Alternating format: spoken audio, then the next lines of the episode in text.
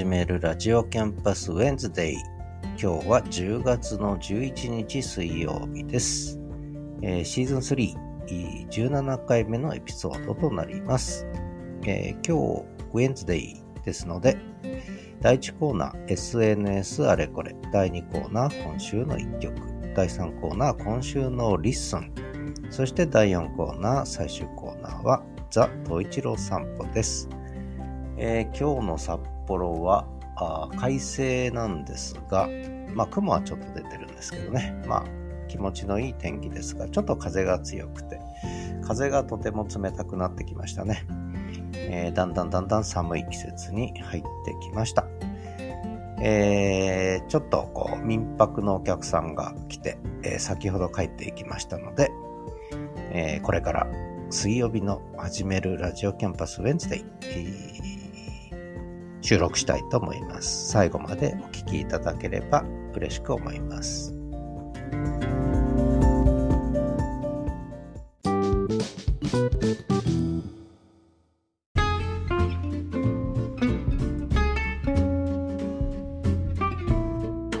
始めるラジオキャンパスウェンズデイ、えー、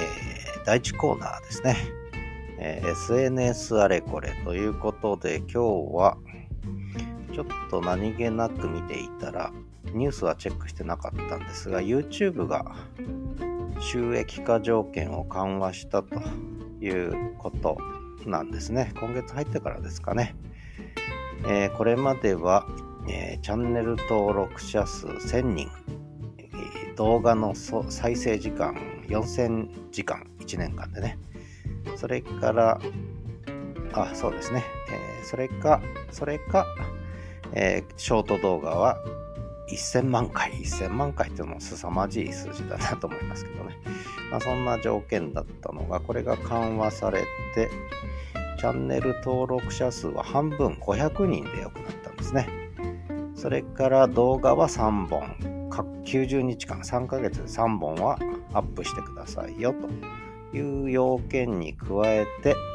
えー総再生時間3000時間。これまで4000時間だったの3000時間。そしてショート動画の場合には300万。これ1000万だったのが300万ということで、だいぶ緩和されましたね。で、えー、広告は入らないんですが、メンバーシップと、あとスーパーズっていうんですか、これ、えー、1回ごとに購入してくれるファンとの交流ができると。それから自分がストアを持ってるね、その商品の紹介ができるショッピングという機能は、えー、今言った500人、それから3本、そして3000時間という形で、えー、使えるようになるということで、で、私、あの、愛犬東一郎くんの YouTube を最近サボって全然更新してないんですが、これは500人超えてるんですよね。1000人なかなかいかないなと思ってちょっとサボってたんですが、500人は超えてる。で、アップロードした動画は3本はあると。あとは、公開動画の総再生時間。これが、ああと700、784時間、えー、再生されればえ、2216時間再生されてるんで、まあいい線いってるんでね、ちょっと真面目にやれば超えれるかなと思ってて、で、ちょっと思ってたのは、その、結構東一郎くんファンがいるんですよね。あの、インスタで始めたんですけど、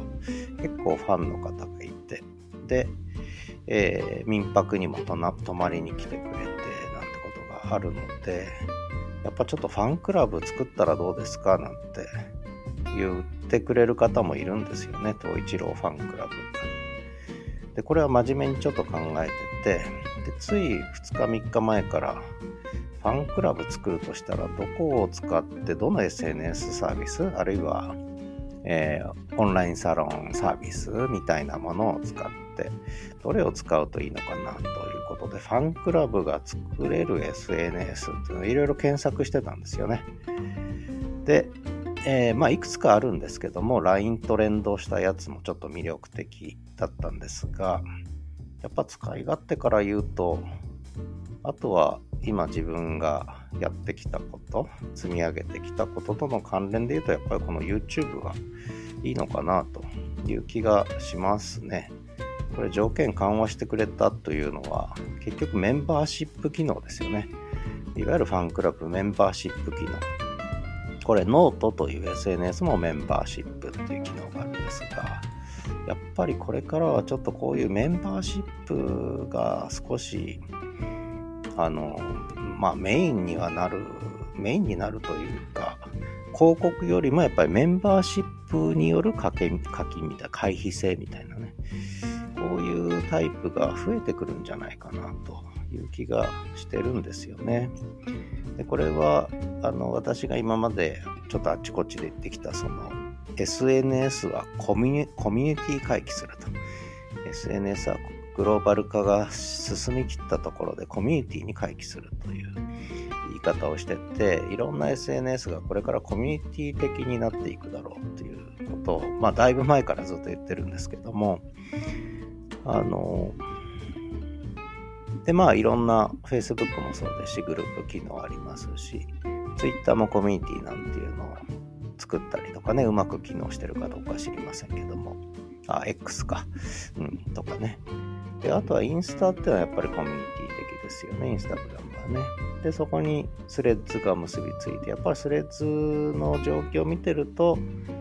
まあもちろん TwitterX みたいな使い方をしてる方もちらほら見かけますけど、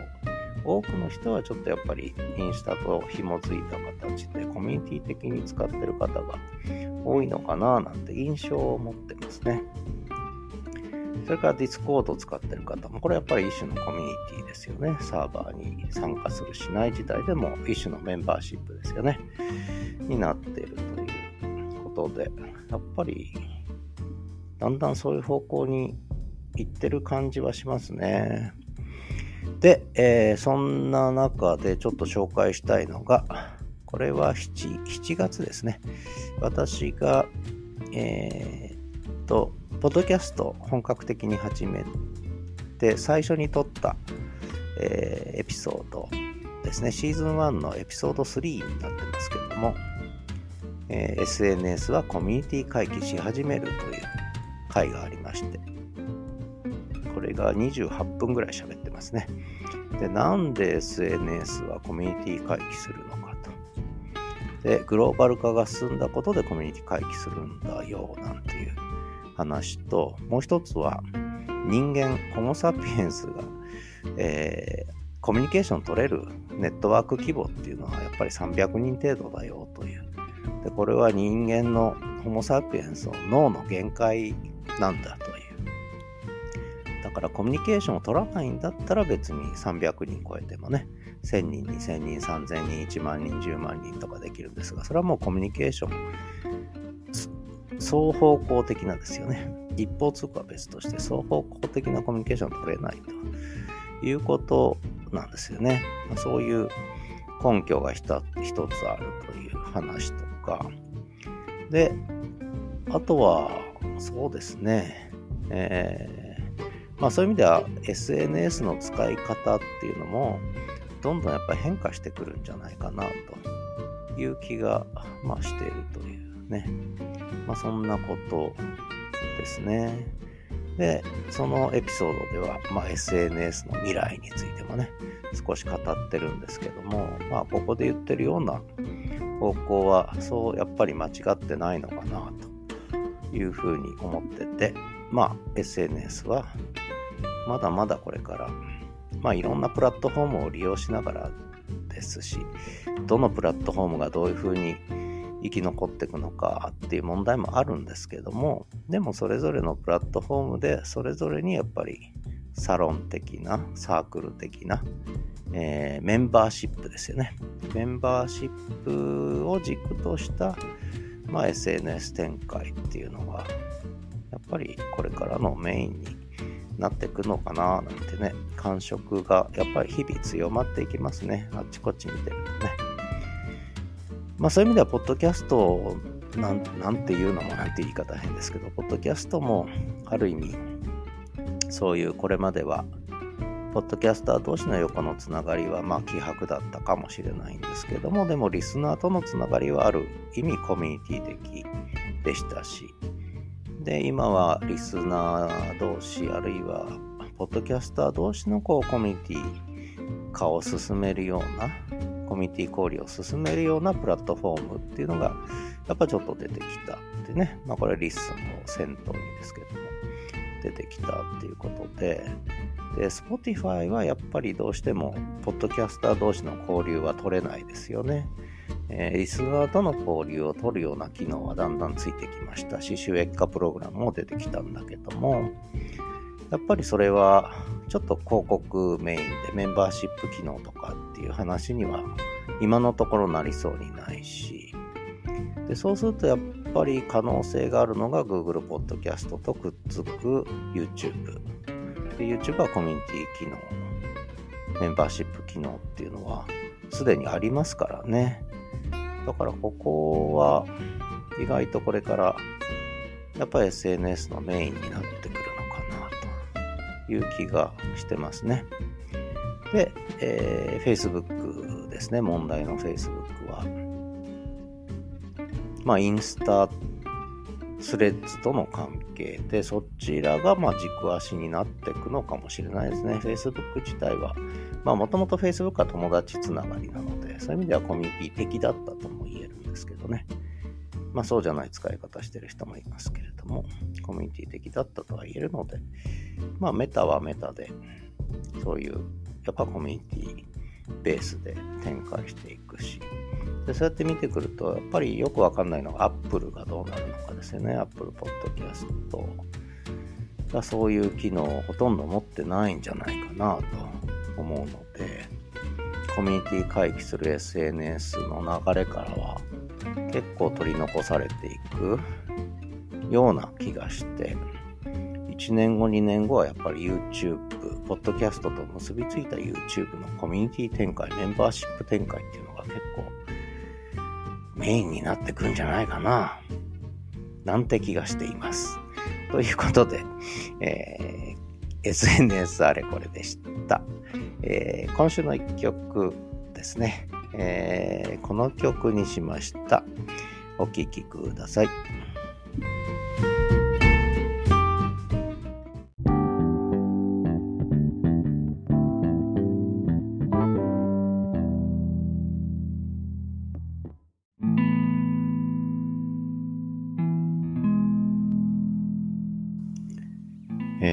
めるラジオキャンパス Wednesday 10月11日第3コーナー今週の LISTEN ですが、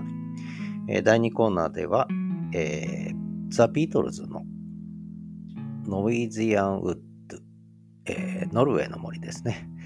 えー、ノルウェーの森を聞いていただきました。なぜかノルウェーの森が聞きたくなったので、え、聞いていただきました。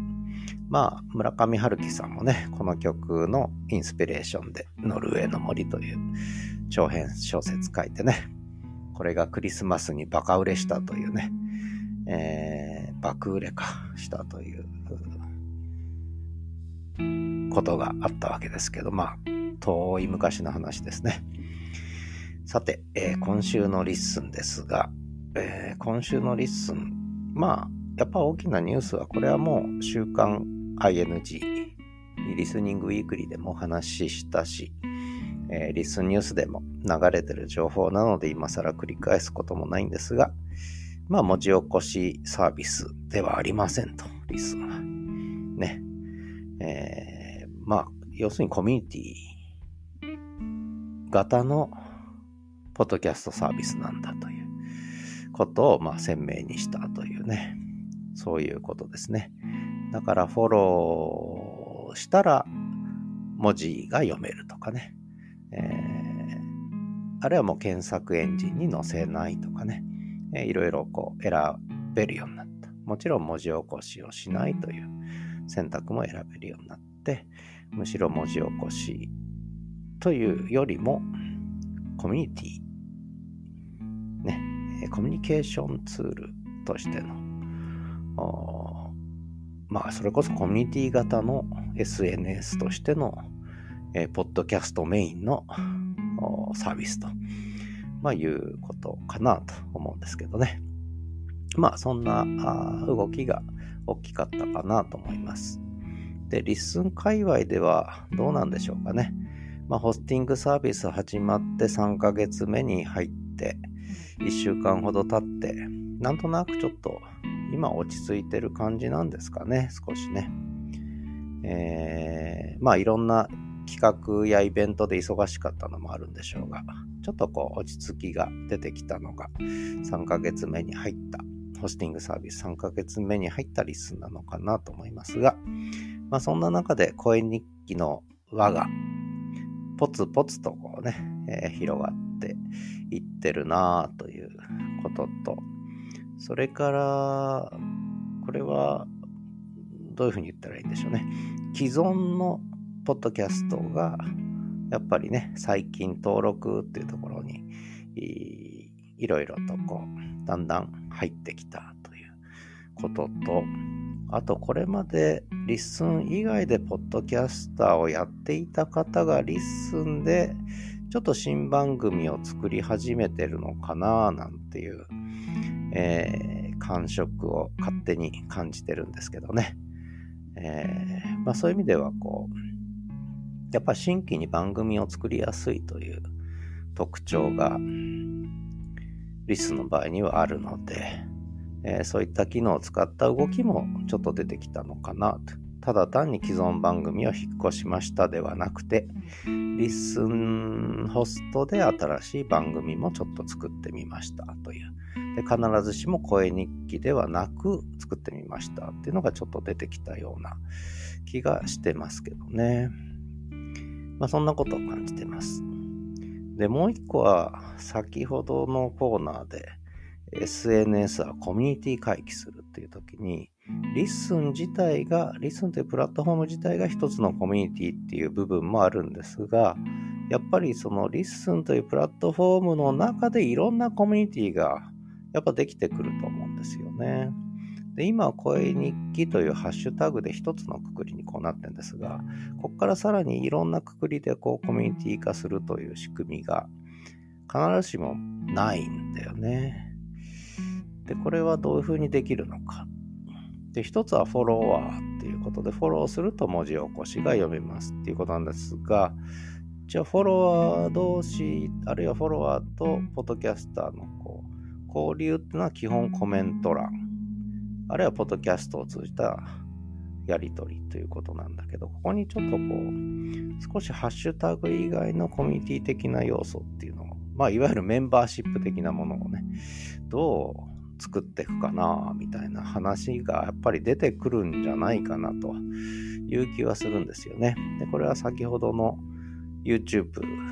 の話とも関連するんですがいわゆるメンバーシップ的なものをこう単なるフォローではなくて、えー、作るか作らないかハッシュタグではなくてえー、そういうメンバーシップ機能を作るか作らないかって問題1個課題になってくるのかななんてちょっと思ったりして。でその問題と結びついてくるのがまあこれ YouTube を見ると分かりやすいんですけど結局 YouTube の前には広告いわゆる収益化ですよね。広告とメンバーシップ。あるいは商品を売るみたいな。あるいは記事を売ると。ね、エピソードを売るみたいな話になってるんですが、結局その広告モデルか、えー、メンバーシップ的な課金かという、あるいはもう利用者、ユーザーへの課金かってことになってくるんですけど、うん、やっぱりユーザー課金っていうのはなかなかね、それやっちゃうとこう3、ね、じゃあ使わないみたいなのが出てきちゃう可能性があるので、そうすると、まあ、広告モデルか、いわゆるメンバーシップ的な機能かという、大きく分けると2つになってきて、で、広告モデルを取らなければもうそれしかないので、まあ、私の中ではやっぱりこう、メンバーシップ的な機能をどう作るのか作らないのかっていうことがね、ちょっと今後の LISTENの動きとしてはえー、前々から言ってる収益化の問題をどう解決するかっていうことと関連してね、やっぱちょっと気になってきたなというところですかね。えー、それぐらいしかないですね。今週の LISTEN。あと何かありますかね。まあ私自身で言うと、まあそれなりにこう、形が整って、まあある意味こう、決められた、決められたように言うんですけど、自分で決めたような、えー、テンポ感でね、こういくつかの番組をこう収録しては配信しているということになっていて、まあそれは今一つの形になってて、このペースが、まあとりあえずはしばらくいけるかなと思ってるんで、これでやっていくんですが、やっぱりね、あのいろいろ飽きてきたり、えー、つまんなくなってきたりすると、やっぱり何か変化させたくなるんで、それをどうやるかなっていう時に、まあその展開を考えた時にも、やっぱりコメント、ハッシュタグだけじゃない、こう、サークル的な、メンバーシップ的な機能があるといいなという気はやっぱりちょっとしちゃうんですよね。まあ、そんなことをちょっと思い始めてるっていう、まあ何も具体的には考えてないんですけれども、まあそのあたり、どんな形があり得るのかなとかね、少しこの後、ね、つらつらといろんなプラットフォームなんかを見たりしながらね、ちょっと考えてみたいなと思ってるんですけどね。なんかいいアイデアありますかねうん。うん。今のところまだ何も浮かばないですね。まあ、方向性としてはそっちだろうということぐらいしか浮かばないですね。まあそんなわけで、えー、あとは思いつきません。ということで、今週の LISTEN はここまでにして、えー、第4コーナー、最終コーナーに進みたいと思います。えー、第4コーナーはザ・東一郎散歩です。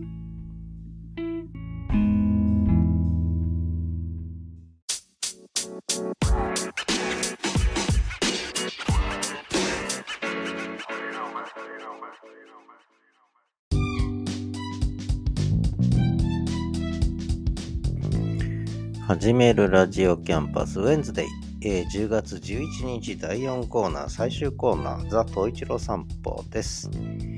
えー、今日も収録音源から、えー、お散歩の収録音源からお聞きいただこうと思うんですが、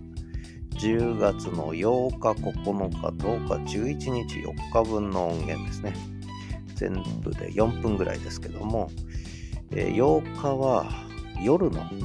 うんち散歩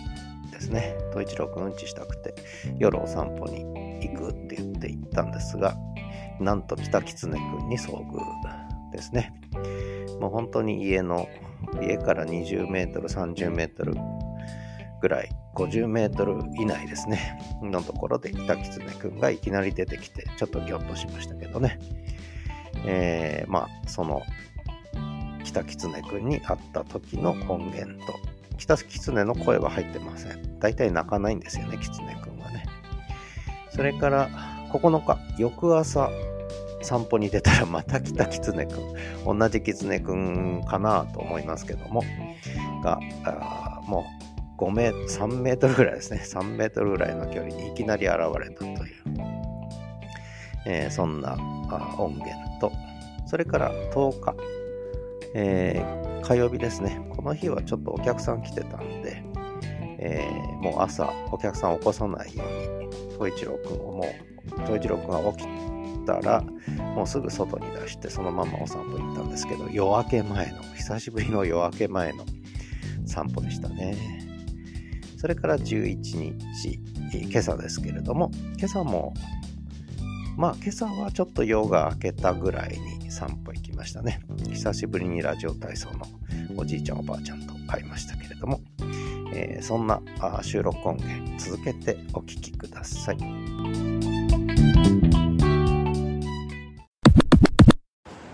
10月10日夜の10時51分東一郎くん夜のうんち散歩がすっかりこのところ板についてきて今日も夜のうんち散歩です。えー、今近所の公園歩いてます。里一郎おしっこもうんちも出たし帰るぞ。これこれと一郎どこ行くんだお前。夜の散歩で北狐くんに遭遇。困りましたね。近づいてきたね。困ったね。と一郎反応すんなよお前。えー、っと10月8日夜の11時5分北狐くんに遭遇、えー、結構近づいてきましたね。困ったね。もう家から50メートルも離れてないっていうか。まあうちにも侵入してきたんですけどね。もう住み着いちゃって。さあと一郎くん帰るよ。はい。もう狐はいいの。帰るよ。一郎。ということでではまた。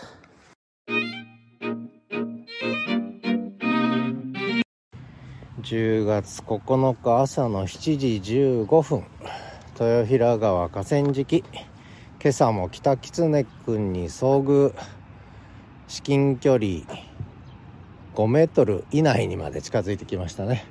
とことことことこ川沿いを歩いて行っちゃいましたけど、えー、必ず東一郎くん北狐くんに似てるので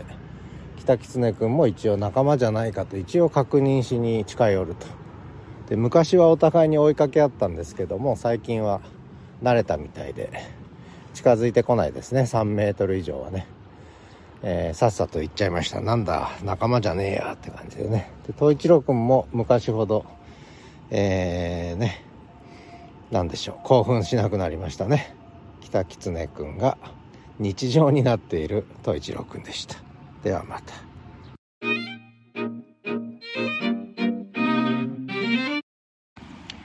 10月10日朝5時4分。今日は夜明け前の朝散歩。えー、ちょっとえー、お客さんが来てまして民泊の方にねいきなりなんですが、えー、それで東一郎くんは興奮して朝早く起きちゃって騒ぐのでお散歩に連れ出しました、えー、まだ暗いです。寒いです。まあ寒いってほど寒くないけど冷たいですね空気はね。東一郎くんは夜明け前の薄闇というかまだ暗い中をとっととっとといつもの朝の散歩と同じように変わらず歩いていきます。えー、おしっこ場所探してるんでしょうかね。豊平川河川敷から早朝散歩の様子でした。ではまた。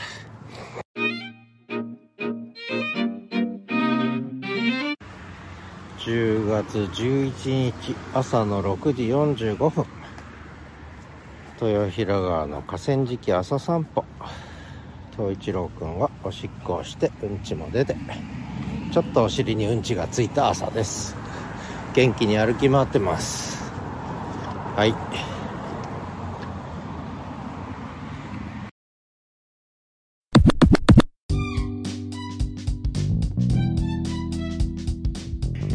ということで、えー、東一郎くんの夜散歩北狐遭遇編、えー、朝散歩北狐遭遇編そして夜明け前散歩と朝散歩とお聞きいただきました。えー、10日11日とちょっと民泊の方にお客さん来てたので、東一郎君はもう大興奮で睡眠不足で、えー、ね、でしかも、なんでしょう、でか、お客さんが外出かけるじゃないですか。で、帰ってくるのを心待ちにしてるんですよね。で、今朝方、皆さん昼までにお帰りになったので、そうするともう寂しくてしょうがない。ね、なかなかこう玄関先から動かないというか、そこで切なく遠吠えをするというね、えー、行っちゃうのを帰ってきてよと遠吠えをして、で、まあ、ようやく諦めて、2階のリビングに上がってきて、今、ソファーの上でぐっすりお休み中ですね。相当寝不足なんじゃないかな、この2日間でね。ようやくこう、熟睡ということですね。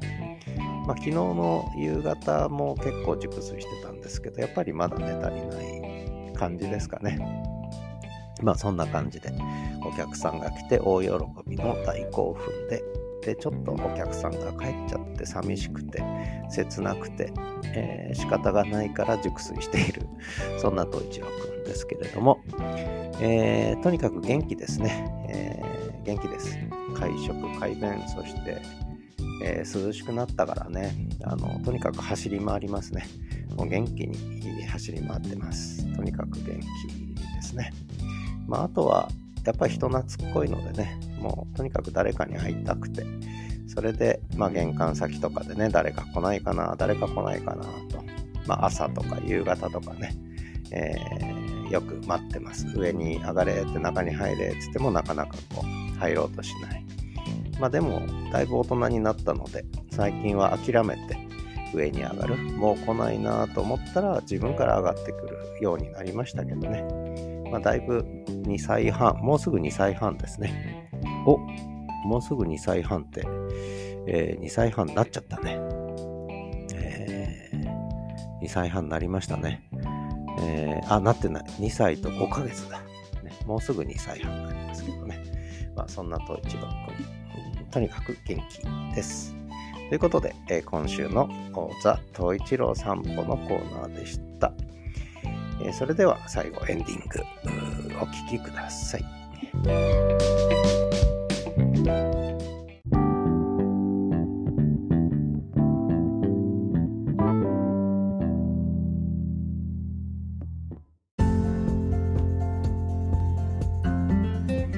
始めるラジオキャンパスウェンズデー10月11日の配信をお聞きいただきました。最後までお聞きくださった方ありがとうございました。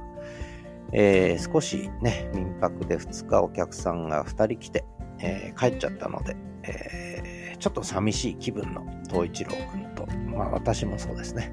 ちょっと、え、つまんないなという、そんなお昼間に収録をしていますけれども、え、今日は SNS あれこれでは少しこう YouTube のね収益化の緩和があったというと、それからまあ今週の LISTEN ではちょっと LISTEN の今後のこう、まあ、収益化も含む、いわゆるコミュニティ機能というのをどういうふうにこう考えるのか。でまあ私はやっぱりメンバーシップというようなやり方をなんか工夫するしかないのかなと思いつつ具体的なアイデアがあるわけではないので、まあこのあたりはいろいろね、まあやりながらあ考えてみようかななんて思ってますが、皆さんはどう思われるんでしょうかね。えー、それからあ、民泊のお客さんでポッドキャスト経験者がいたという話をちょっと別のところでしたんですけれども、えー、いろいろちょっと話してみたんですが、今はちょっとそこに関心があんまりなさそうでしたね。えー、それよりも自分の人生が今、ちょっとね、北海道に旅に、旅に来たところで、えー、そちらに関心があるみたいですけど、まあその辺をちょっと旅日記でもやるといいんだけどなと思いながら、えー、そこまでのちょっと今、感じではなかったですね。残念ながら。まあいずれなんかやるんじゃないですかね。えー、まあ焦ってもしょうがないので、のんびりじっくり、ゆっくり楽しくね、えー、やっていこうかなと思っています。ということで、えー、あんまり今日はまとまりがないかもしれませんが、始めるラジオキャンパスウェンズデイ、えー、シーズン3としては17回目のエピソードになります。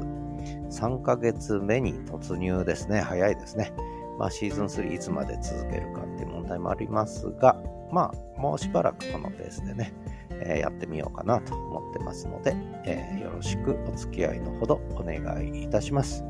ということで、えー、今日もお聴きいただきありがとうございました。次回は10月15日日曜日の朝、あるいは昼までに配信という形になります。えー、またお聴きいただければと思います。ではまた。thank you